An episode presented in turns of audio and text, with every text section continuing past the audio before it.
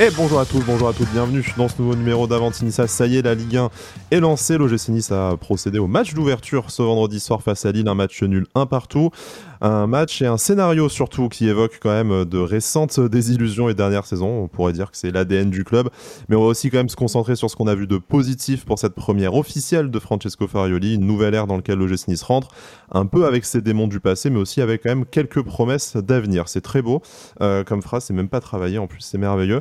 Euh, profitons un peu de ce, cet aspect positif parce que je sais d'avance que pendant le podcast, le mood ne sera peut-être pas tout à fait le même. On va essayer quand même d'être juste et de contrebalancer ça. Mais je vous avoue que ça pique encore un peu, même avec euh, la nuit euh, entre-temps, euh, qui a été courte, qui n'a pas forcément, on va dire, calmé certains, certains nerfs. On parle de nerfs justement, il y a Alric qui est avec moi. Salut Alric, comment vas-tu ce matin? Salut Sky, salut à tous. Écoute, encore un peu de déception, mais beaucoup moins que, hier soir quand c'était à, chaud. J'ai du mal à, me dire que ce qu'on a vu hier était pas logique, donc ça permet de faire redescendre la tension. Mais ouais, beaucoup de déception malgré tout. Beaucoup de déception, on l'entend aussi dans ta, dans ta voix. Il nous fait l'amitié d'être avec nous. C'est un ancien des podcasts sur, euh, sur le GIS. Vous le connaissez forcément pour ses activités de journaliste sportif et de youtubeur. C'est Alex de Castro. Salut Alex, comment tu vas? Ça va super. Salut Sky, salut Aléric, salut tout le monde. Un plaisir de vous retrouver. Alors merci de, nous faire l'amitié d'être euh, d'être là. Hein. C'est pas la première émission qu'on fait ensemble, mais ça faisait un petit moment quand même, et c'est un plaisir de, t'accueillir. On profite de ce de cet enregistrement euh, imposé du, euh, du, samedi matin, vu qu'on a joué vendredi soir, pour t'avoir avec le décalage horaire. Sinon c'est un peu c'est un peu compliqué. On sait que tu vis ta meilleure vie au Japon en ce moment, donc voilà. D'ailleurs si tu peux nous ramener un un petit latéral gauche japonais. Hein. Tu as, as, deux semaines encore pour, euh, pour soumettre le nom à Florent Guizavski. Je vais y travailler.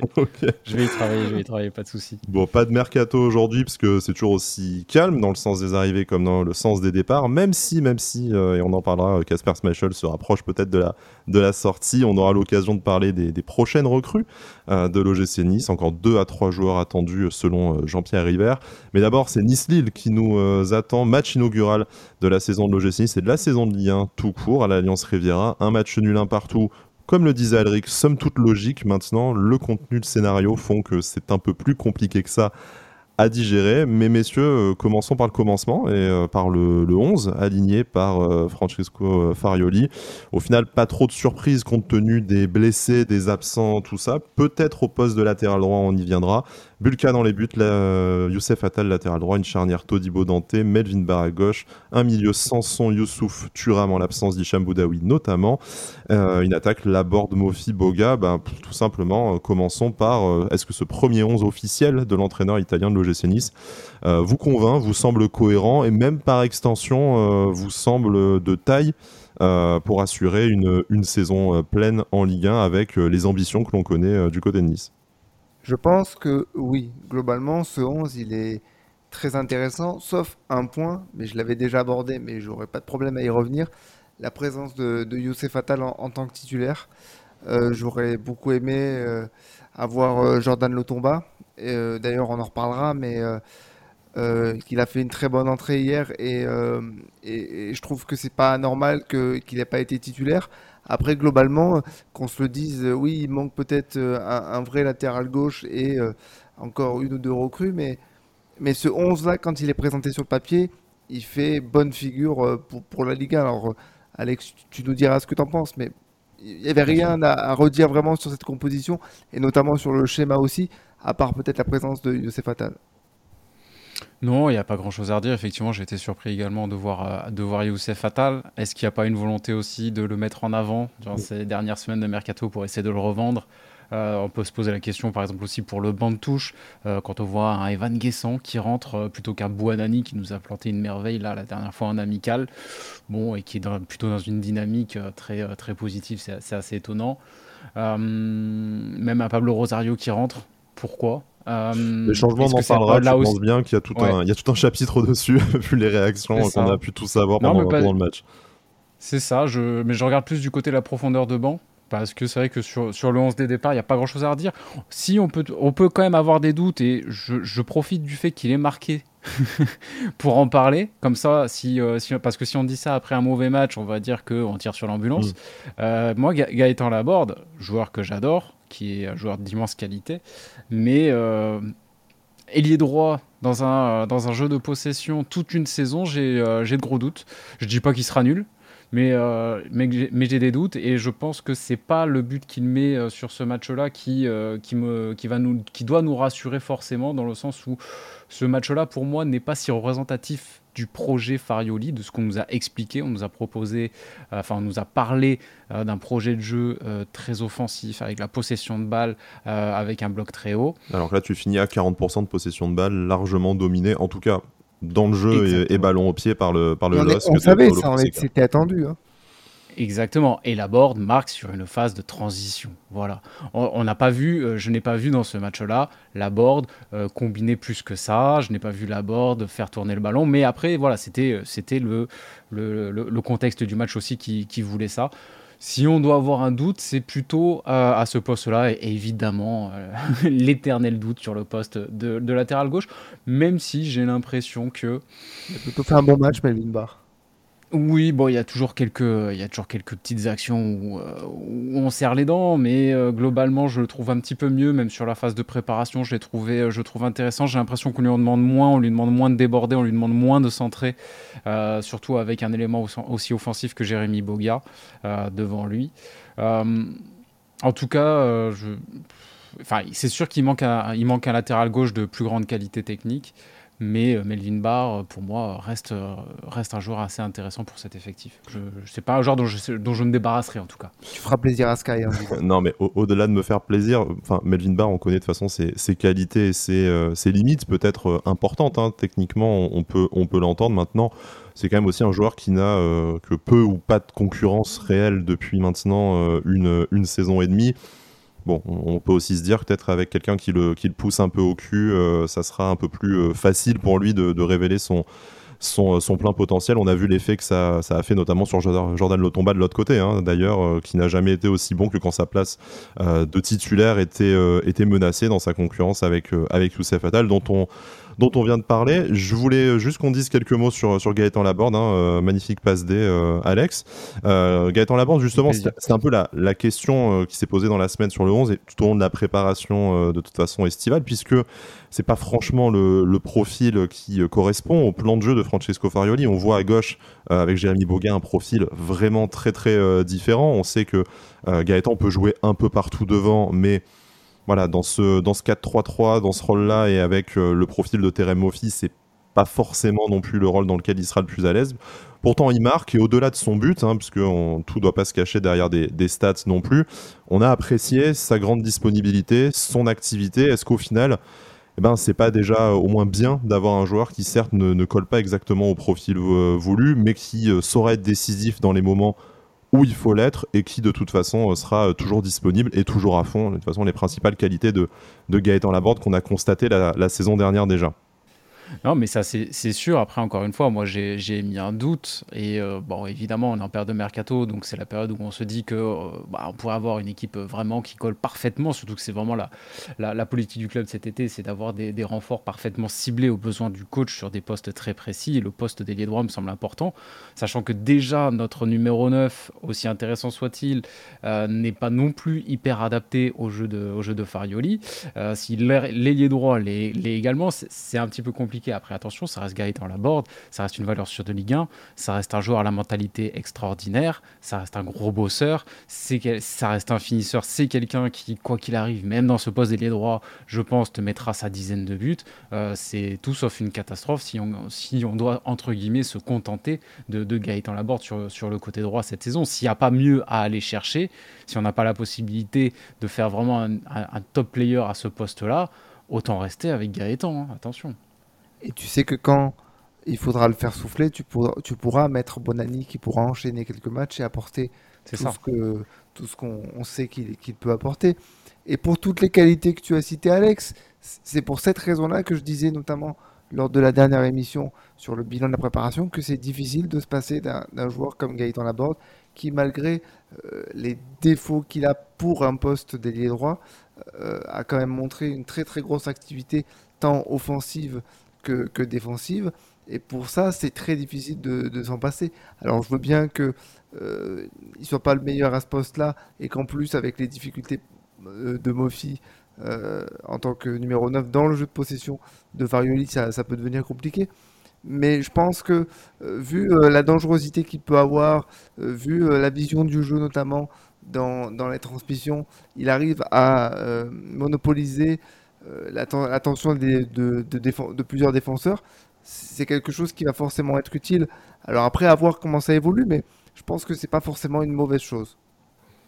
Après, on verra dans les matchs contre des blocs bas. C'est là aussi où on verra ce genre de limite. Oui, mais c'est là, c'est là peut-être qu'il faudra voir comment Farioli va s'adapter, justement. C'est là où on l'attend. Messieurs, parlons peut-être quelques instants de, l'autre côté également. Jérémy Boga, on, l'a évoqué, je voudrais qu'on parle rapidement de sa, première officielle euh, sous les couleurs niçoises à, l'Alliance Rivière. Un match globalement intéressant de l'activité, du, mouvement, euh, des euh, tentatives de, de duel, souvent remportées, un peu de volume de jeu, difficulté avec la règle du hors-jeu aussi, très, très clairement malheureusement. mais c'est on, le disait en fil rouge quand on parlait des, autres joueurs, le joueur qui est vraiment compatible avec la philosophie de jeu de, Francesco Farioli. On sait qu'on a eu peut-être des soucis à trouver euh, un ailier euh, vraiment avec qui euh, s'inscrire dans la, dans la longueur et dans un projet de jeu ces dernières saisons. Bah, peut-être qu'enfin, on va arrêter d'avoir le traditionnel prêt avec option d'achat à moitié boiteux et à moitié décevant. Bien sûr, le, chemin est encore long pour en faire un, titulaire indiscutable. On parlera peut-être de sa concurrence avec Sofiane Diop, puisqu'il l'a remplacé à, à l'heure de jeu mais euh, globalement, on a envie de voir plus de Jérémy Boga. Oui, bien sûr, on a envie de voir plus, même si euh, j'ai été un, peu déçu de, sa prestation hier, et notamment parce que euh, on se souvient de ce que nous avait dit la personne qui était venue pour nous le présenter dans, dans Avantinissa. ta France, effectivement. Voilà, il nous avait parlé d'un joueur qui certes driblait, mais avait tendance à, faire facilement la passe. Et hier, j'ai quand même eu l'impression qu'il a toujours fait un peu le dribble de trop quand il avait le ballon dans les pieds, ou alors euh, beaucoup de mal à se positionner.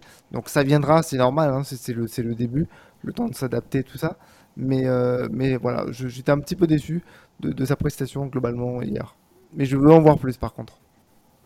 Oui, pareil, j'ai été assez déçu. Je l'ai trouvé très timide. Il, avait l'air par moments un petit peu perdu, j'ai l'impression. Même au niveau de son positionnement, il n'était pas à la même hauteur que tout le reste de, la ligne d'attaque. J'ai vu des petits trucs, euh, euh, des, ouais, des petits dribbles de trop. il y a un moment donné, il y a une très belle phase, une très belle phase de transition où il met une passe derrière, derrière les talons de Mofi. Bon.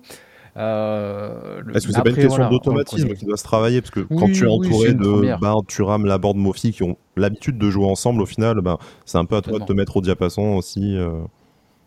Certainement, certainement. De toute façon, j'ai pas de doute sur le talent de Jeremy Boga. Euh, on le connaît, on l'a vu à Rennes, on l'a vu, on l'a vu en Italie également on sait que c'est euh, que c'est un talent euh, que c'est un talent fou.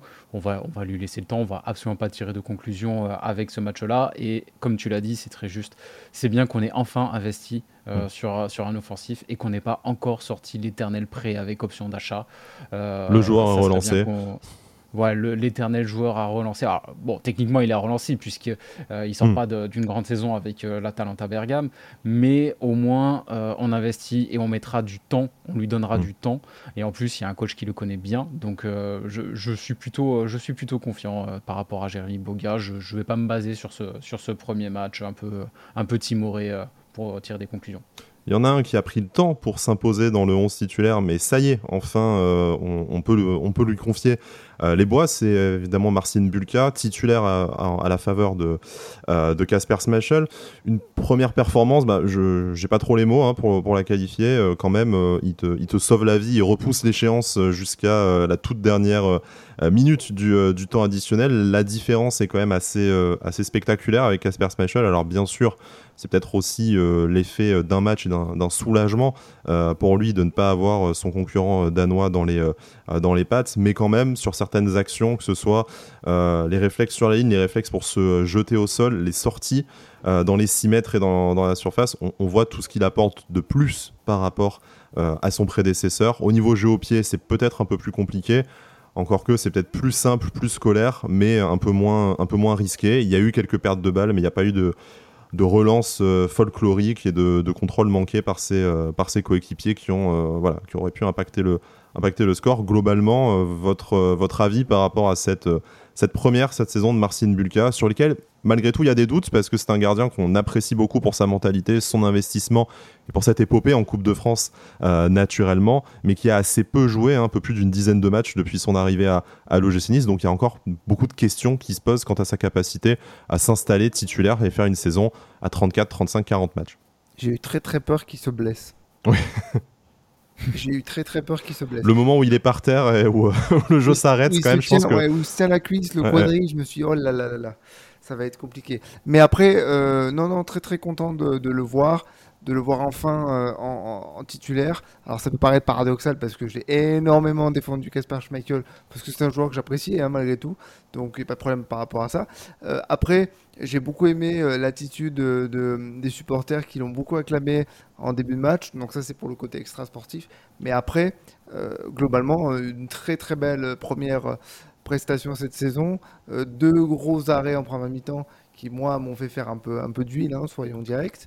Mais, euh, mais clairement, euh, pas beaucoup d'erreurs. Je crois qu'il a raté une ou, une ou deux relances au pied, ce qui est très très peu, hein, sachant que c'est peut-être pas. Oui, mais Schmeichel aussi, hein, il, en, il t'en raté une ou deux par match. Hein, de toute façon, quand, tu joues au pied en étant gardien, tu as toujours du déchet, c'est normal. C'est sans conséquence, c'est sans conséquence directe. il n'a pas fait une relance dans l'axe foireuse, il n'a pas redonné le ballon à l'adversaire c'est sans conséquence directe. Donc non, très bonne, euh, très bonne première, très rassurant pour sa défense. Puis on, en a déjà parlé, mais il y a beaucoup de confiance entre sa défense centrale et lui, donc ça va fonctionner, c'est sûr.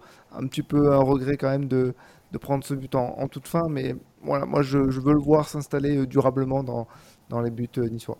Alex, on va installer Marcin Bulka, du coup, et c'est ce qui était euh, prévu, euh, je m'imagine, sur le, sur le temps long, au moment où Julien Fournier le, le, ramène, et après cette première saison très convaincante où il nous emmène notamment au, Stade de France. Maintenant, on va se poser la question, est-ce que entre sa fiabilité physique qui, qui interroge, hein, même si, bon voilà, la blessure à l'épaule la saison dernière, c'est pas forcément si d'une fragilité, mais à voir si, comment elle a été soignée l'incertitude autour de, Teddy Boulendi euh, derrière. Qu'est-ce qu'on fait? Est-ce qu'on va chercher un autre euh, deuxième gardien? Est-ce qu'on fait confiance à Teddy dans ce rôle-là en espérant que Marcin euh, bah, puisse jouer un maximum de, un maximum de rencontres?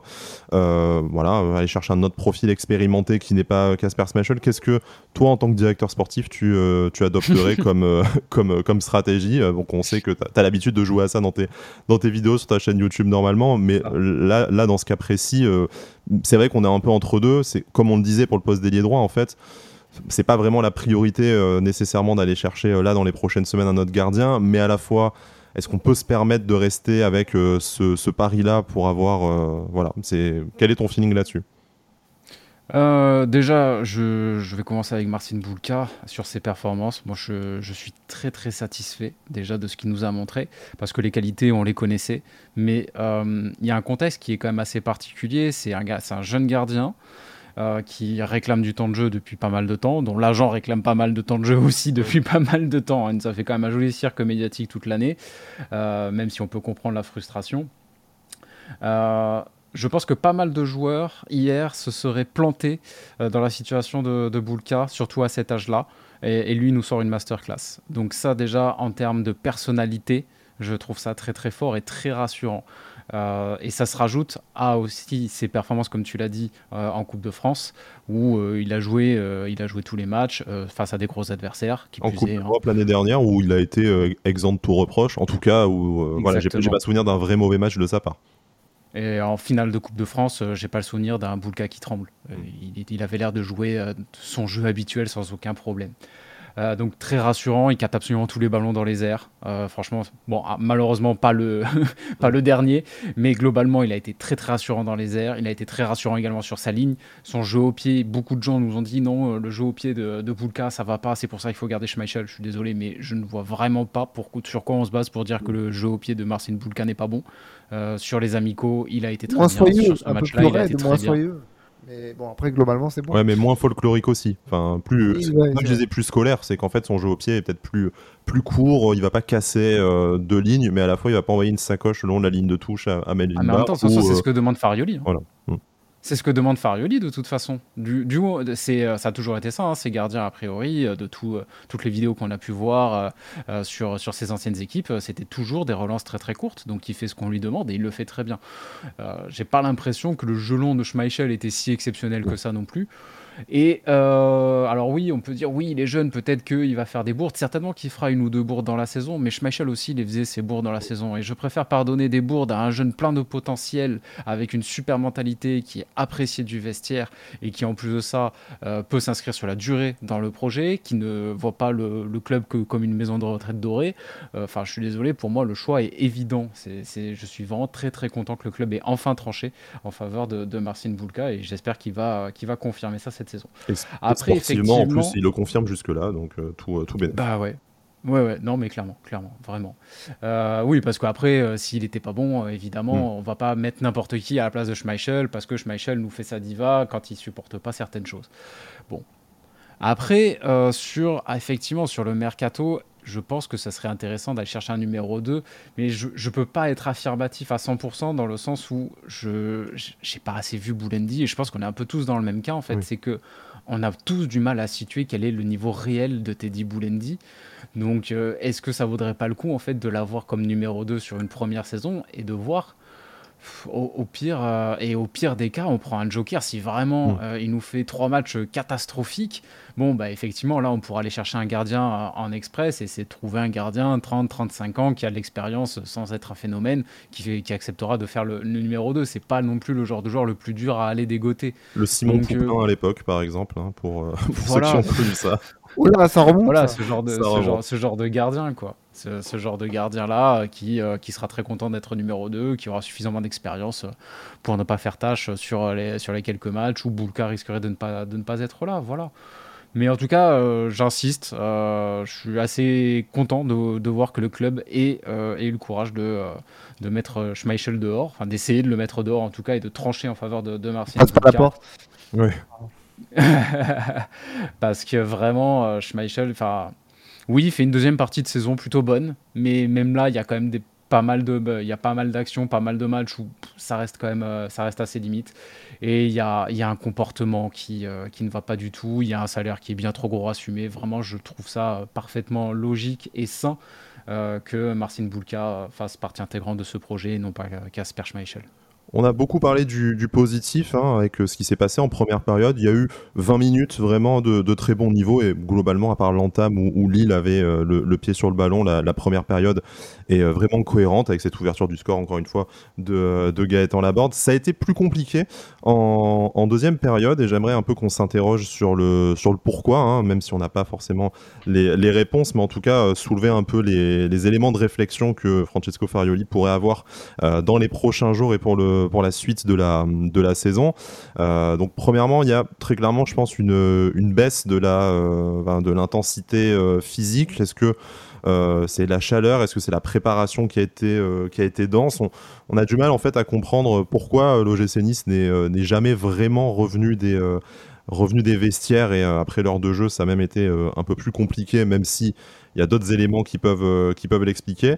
Euh, bon, c'est un peu tôt peut-être pour dire que euh, les, les, saisons se, se, suivent et se ressemblent, mais malheureusement, ce scénario de match, on l'a quand même vécu de très nombreuses fois ces, ces dernières années avec le gym qui ne revient pas des vestiaires, qui arrête de jouer sans avoir la possibilité de tuer le match, même si bon, l'arbitre n'y a pas forcément, n'y a pas forcément aidé. Faudra qu'on en parle de ça aussi. Hein. Voilà, on en parlera en, en fin d'émission, mais voilà, là, cette, baisse, euh, cette baisse physique, le, manque au final de, solutions, d'occasion en deuxième période, on termine avec 60% de possession euh, de balles pour Lille, 12 tirs à, 8, donc le score, comme tu le disais, Alric, somme toute est logique, le scénario euh, est lui cruel, le contenu décevant. Comment on, on, explique ça? Parce que certes, un jeu brouillon, un manque de repères, on en parlait pour Jérémy Boga par exemple, ça peut s'expliquer avec un nouvel entraîneur, des nouveaux joueurs. Par contre, que encore une fois, euh, la lumière s'éteigne en, deuxième période, ce n'est évidemment pas l'unique faute de, Francesco Farioli, euh, mais ça commence à être, euh, ça commence à être un peu redondant, je trouve. Bah, ils ont semblé complètement cramés.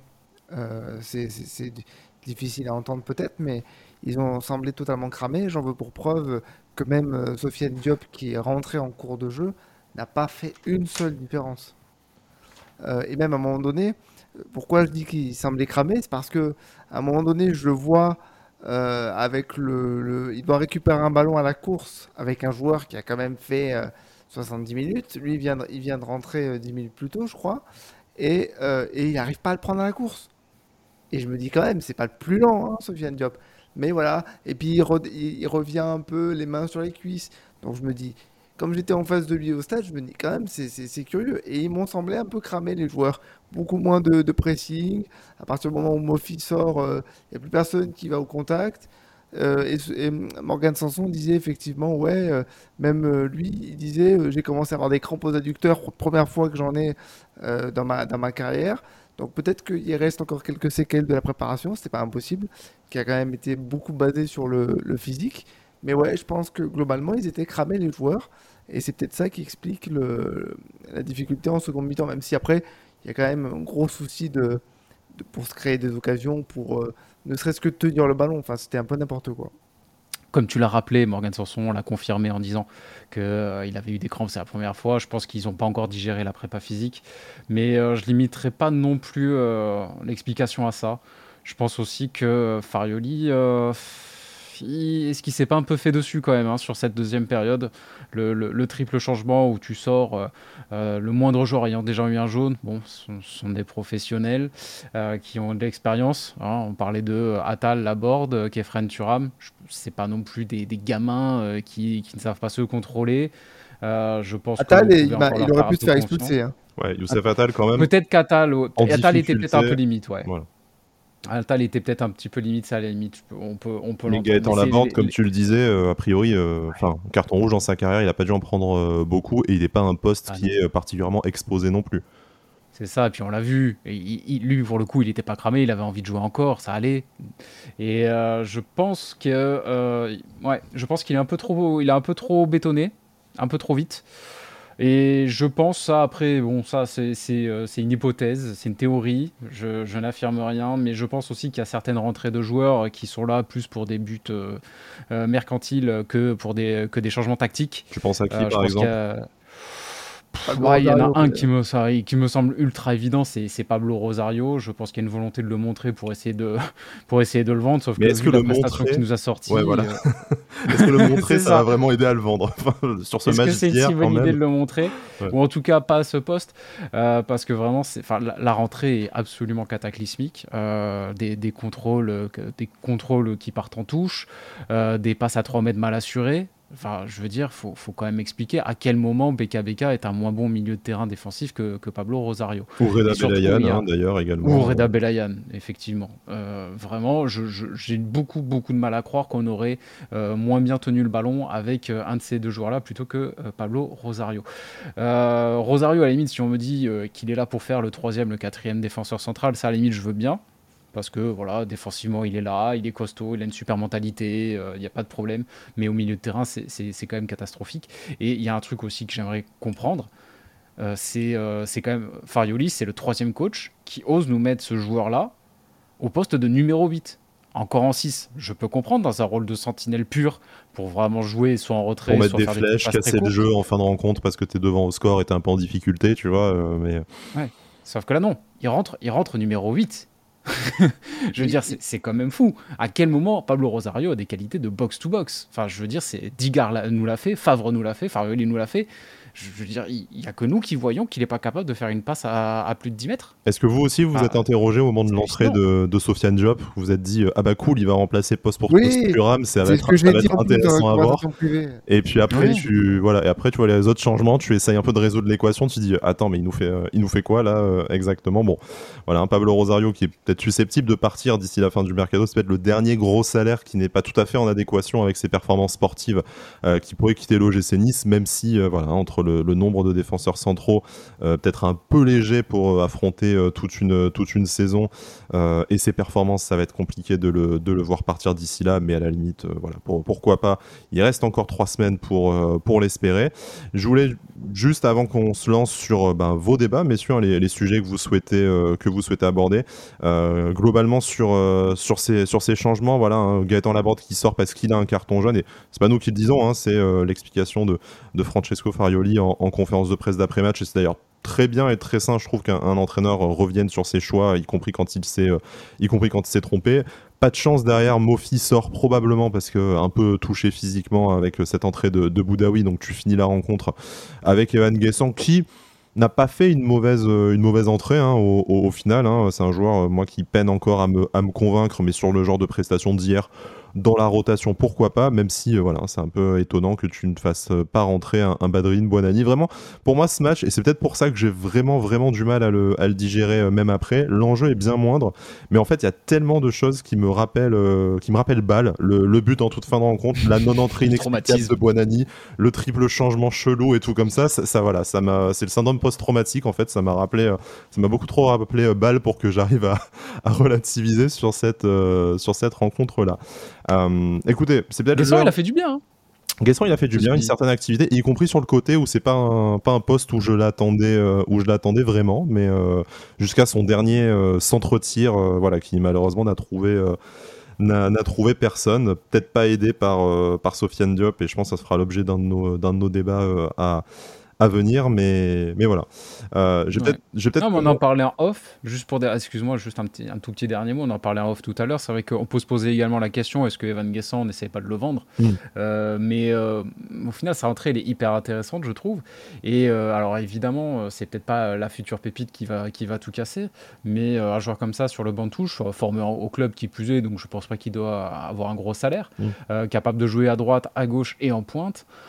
qui amène de la verticalité, qui a une bonne pointe de vitesse, qui a du physique. Honnêtement, ce genre, ce genre de mec-là, euh, sur, une, sur des fins de match, ça peut faire mal. Hein. L'Olympique Lyonnais s'en souvient encore. Donc, euh, dans un effectif sain et cohérent, euh, ce genre de joueur, pour moi, a sa place. Après, je sais qu'il y a des. Je sais plus exactement ce qu'il avait dit quand il arrive à Nantes, comme quoi il retrouvait une meilleure ambiance, une ambiance plus familiale, je sais pas quoi. Je sais qu'il y en a certains qui, qui lui en veulent un peu pour ça, mais au final, on l'a bien vu que l'année dernière, c'était le bordel et que que le club, euh, voilà. C'est, Avec Galtier, on peut imaginer qu'effectivement euh, l'ambiance n'était pas nécessairement au, au, au bout voilà, de ces dernières saisons. C'était pas tout à fait, euh, c'était dispensable, mais pas, ça venait pas de nulle part. effectivement. voilà. Concernant nos petits, nos derniers débats à ouvrir pour pour clôturer cette émission.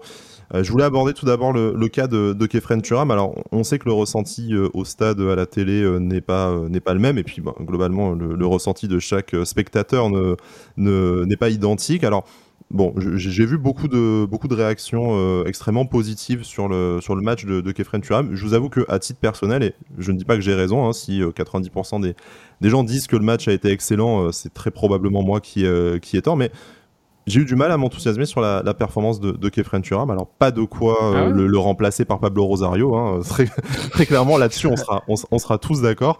maintenant, j'ai effectivement constaté que voilà, il y avait certaines récupérations euh, hautes et c'est probablement là-dedans qui s'inscrit vraiment dans le projet de jeu de Francesco Farioli. Mais vu que on a beaucoup été dominé au, milieu de terrain et en termes de, possession de balle, je l'ai quand même trouvé au-delà de sa nonchalance habituelle, mais avec laquelle on a appris à, composer. J'ai quand même trouvé que à l'image du reste aussi de, l'équipe, il y avait un manque de mordant, il y avait un manque d'allant, pas trop envie d'aller vers le, vers le ballon, assez peu au final bah, de possibilités pour lui de, s'exprimer. Et ça c'est pas sa seule responsabilité euh, puisque assez peu d'espace assez peu de possibilités euh, voilà de, remonter le de remonter le ballon. Et au final euh, j'ai trouvé alors qu'en première période il s'est mis au niveau du reste de l'équipe donc c'est-à-dire un assez bon niveau mais en deuxième période il a quand même très rapidement euh, coulé. Euh, moi, au moment où on le, remplace et où j'imagine qu'il est remplacé par Sofiane Job, ça ne me, ça ne me crève pas forcément le cœur.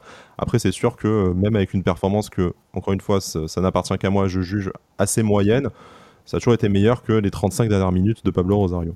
Bah, il marche à la confiance. Hein. On sait que sa performance va dépendre de, de l'élan global de, de l'élan global de l'équipe pardon. Et euh, par exemple moi enfin j'ai une action en tête en première mi-temps. J'en parlais en off mais j'ai une action en tête en première mi-temps. Il doit tuer le match. Mais il se met en jeu bêtement parce qu'il veut faire une passe. Donc ça c'est encore des choses que j'arrive pas à comprendre chez lui. Enfin typiquement euh, il se retrouve parfois dans des positions qui sont ultra favorables pour lui parce qu'en plus il a une bonne frappe de balle et il peut pas prendre le risque. Et ça, c'est un peu ce que je reproche à l'équipe depuis plusieurs années, c'est le manque euh, de, prise de risque. Après, globalement, oui, euh, c'était beaucoup moins bien en seconde mi-temps, mais c'est comme toute l'équipe. Et tant que l'équipe euh, ne suivra pas de manière constante, bah, lui aura du mal à se mettre en jambes. Maintenant, euh, deux, trois accélérations, deux, trois récupérations intéressantes qui me font dire qu'il va faire du bien. Et encore plus depuis que Morgan Sanson est arrivé, ça le décharge un petit peu de responsabilité défensive, si je puis dire, et ça ne peut qu'épurer son jeu de, manière assez intéressante. Moi, je trouve le constat assez dur pour ma part. Euh, bon, moi j'ai le ressenti télé, pas le ressenti stade. Euh, Kevin Turam, c'est un joueur qui m'a pas mal déçu sur la fin de saison.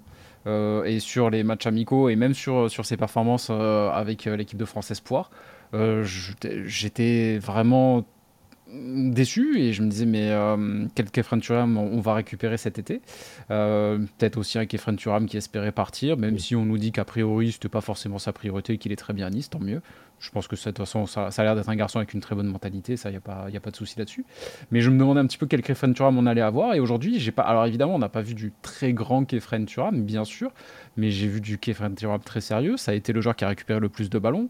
Euh, le, but euh, part d'une très très bonne récupération de, de Kefren Turam, il y a eu quelques projections. Après, euh, il était surveillé de très près par Benjamin André. Mmh. je pense que Paulo Fonseca a très, avait très bien ciblé Kefren Turam et avait donné pour consigne de ne pas le laisser démarrer balle au pied. Donc forcément, euh, il a eu un petit peu plus de mal à, jouer et en plus, l'équipe jouait quand même assez bas sur ce match. Euh, C'était pas le meilleur match pour lui pour, pour s'exprimer. Euh, mais euh, je pense qu'on a vu du bon Kefren Turam. Moi, c'est une prestation qui, à défaut de m'époustoufler, c'est une prestation qui m'a rassuré. Je me dis, ok, c'est bon, il est bien là et il est prêt à continuer à travailler et à progresser. Enfin, pour l'instant, euh, ça va. Je vraiment, je me fais pas de, je me fais pas de soucis là-dessus.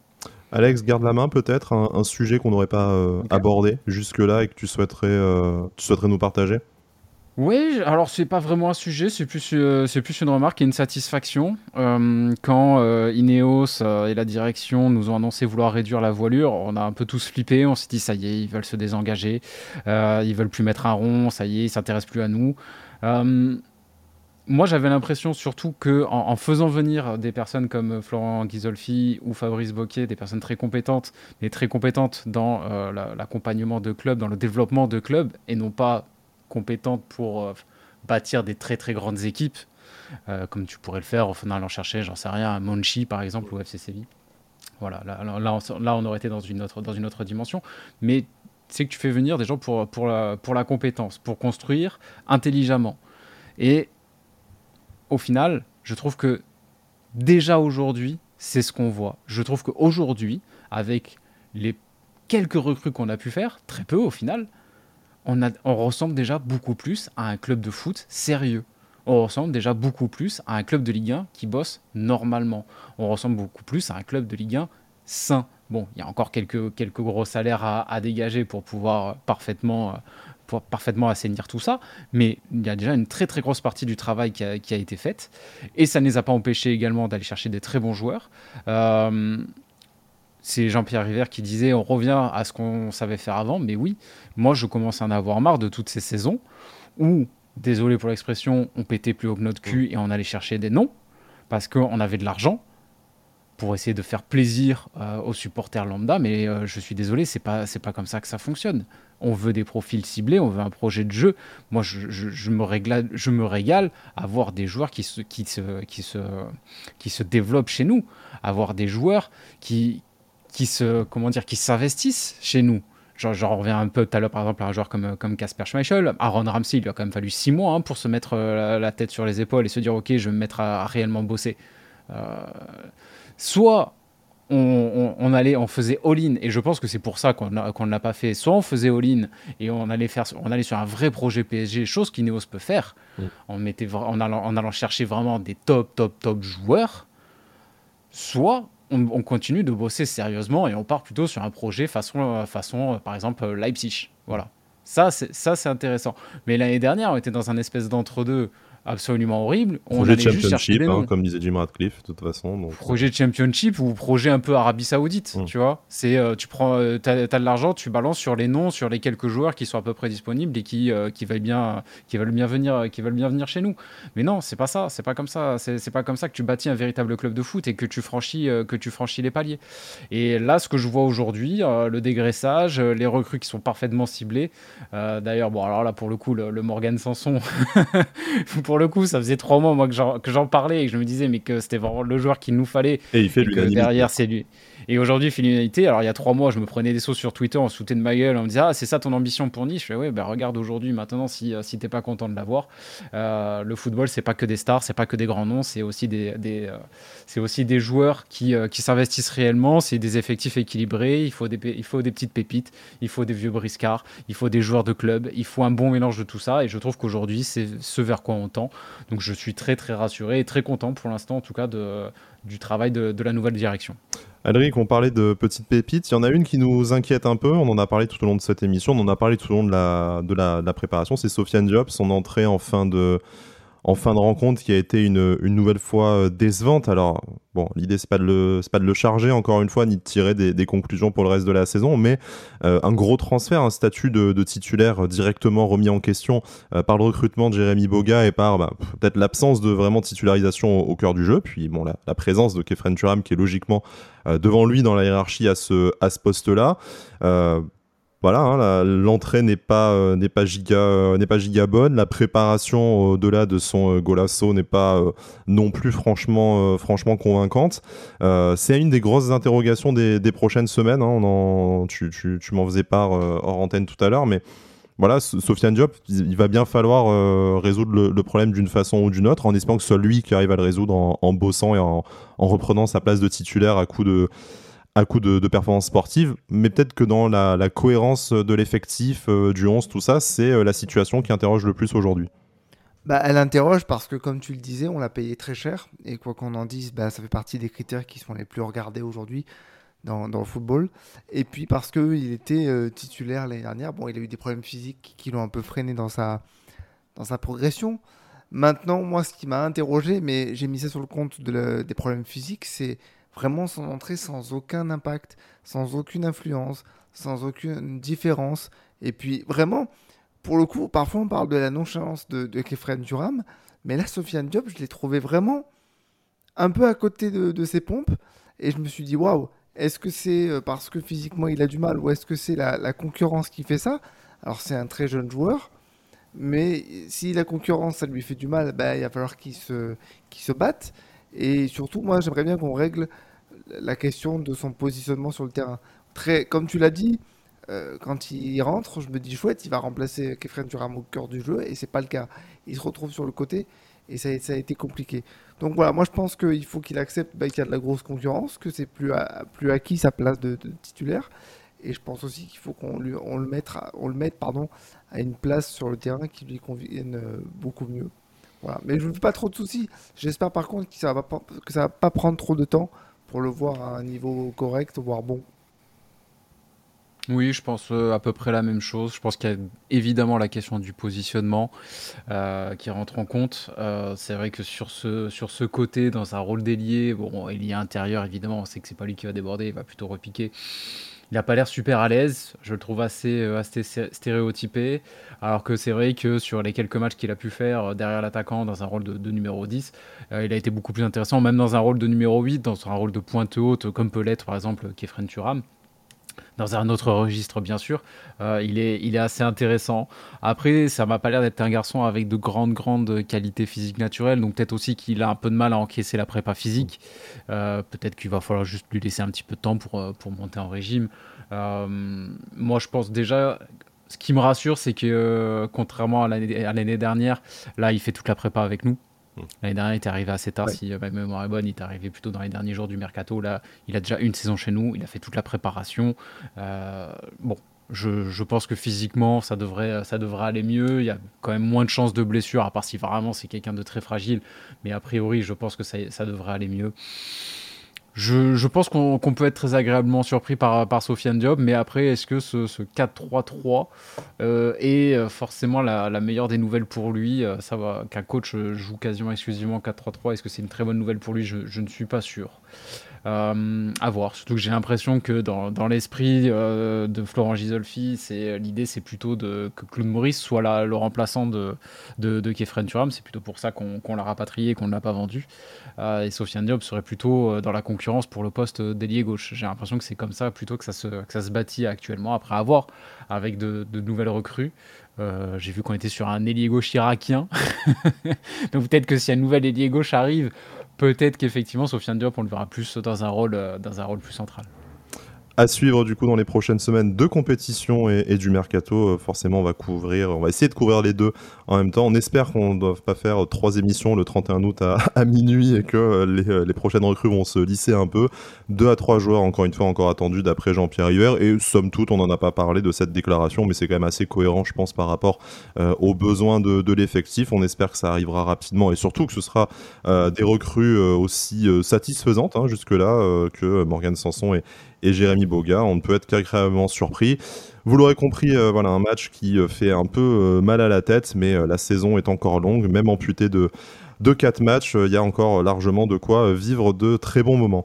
Alex, Alric, merci beaucoup de m'avoir accompagné euh, tout au long de cette émission. Vous savez que vous êtes chez vous, hein, vous revenez euh, quand, euh, quand vous le souhaitez, quand vous souhaitez reparler de l'OGC Nice. Et puis voilà, vous retrouvez de toute façon Alex de Castro sur sa chaîne YouTube, dont je vous laisserai le lien en description de cette émission. Alric sur BFM dans Copéglon également dès lundi, où j'aurai également normalement le plaisir euh, d'être pour revenir encore une fois sur ce match. On aime se faire mal, décidément, dans cette, dans cette émission. Et puis voilà, tout au long de la saison, prochain match le week-end prochain, je crois que c'est dimanche, donc on fera l'émission euh, dans la foulée. Merci beaucoup, merci tout le monde pour votre fidélité.